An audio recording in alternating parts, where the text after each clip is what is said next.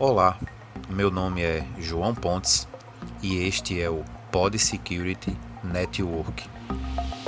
Hoje nós vamos falar sobre plano de resposta e equipe de incidentes.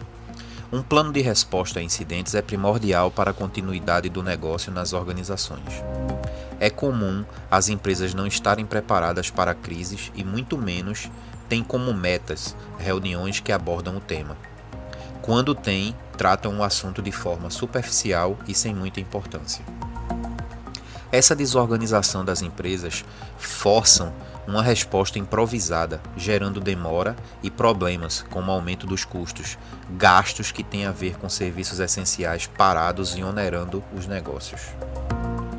As reuniões precisam ser mais claras e discutir políticas e normas das ações necessárias que devem ser tomadas num prenúncio de ataques cibernéticos quais setores serão responsáveis por qual tarefa e se teremos um time de tratamento a incidentes ou vários times, cada qual com seu papel bem definido. Devemos ter em mente que medidas para mitigar os ataques têm que ser tomadas, discutidas e analisadas. O que devo fazer para minimizar ou conter o ataque? Precisamos investigar o que causou o ataque ou incidente, restaurar ou isolar os serviços afetados e o mais rápido possível, tendo como objetivo a resposta rápida e decisiva para conter a destruição de um ataque. Na preparação da equipe, podemos enumerar alguns requisitos, tal como contratar ou capacitar um time de peritos, que tenha uma estratégia técnica aprovada e com embasamento jurídico, apoio financeiro do alto escalão da empresa, um plano de resposta testado e adaptado dependendo da situação de crise, recursos tanto em sistemas como em infraestrutura para pôr em prática as defesas necessárias. Encontrar entre os colaboradores as competências necessárias para formar a equipe de resposta a incidentes pode ser um desafio. Além da capacitação técnica, precisamos de indivíduos que coloquem em momentos de crise a empresa à frente de seus interesses.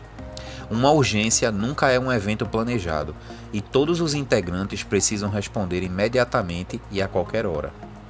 Entre os integrantes, Teremos administradores de sistema, redes e especialistas em segurança da informação. Assim cobrimos numa ação de mitigação de ataque e recuperação, desde o sistema, infraestrutura, até as investigações dos sistemas e dispositivos afetados.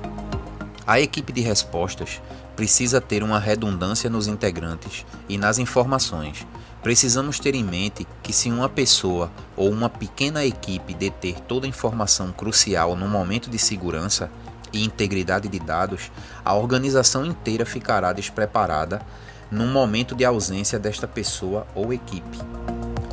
Antes, durante e depois das crises, não podemos esquecer de mencionar que sempre temos de manter as normas e políticas de prevenção e de segurança que garantam a preservação da informação nas organizações.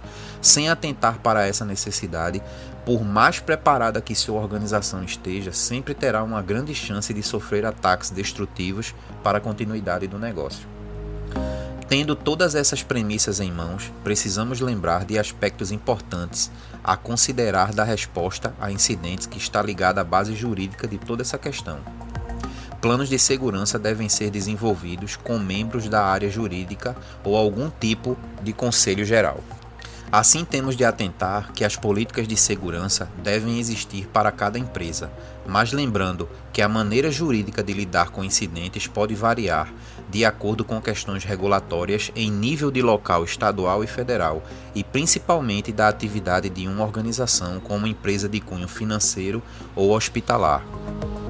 Meu nome é João Pontes e este é o Pod Security Network.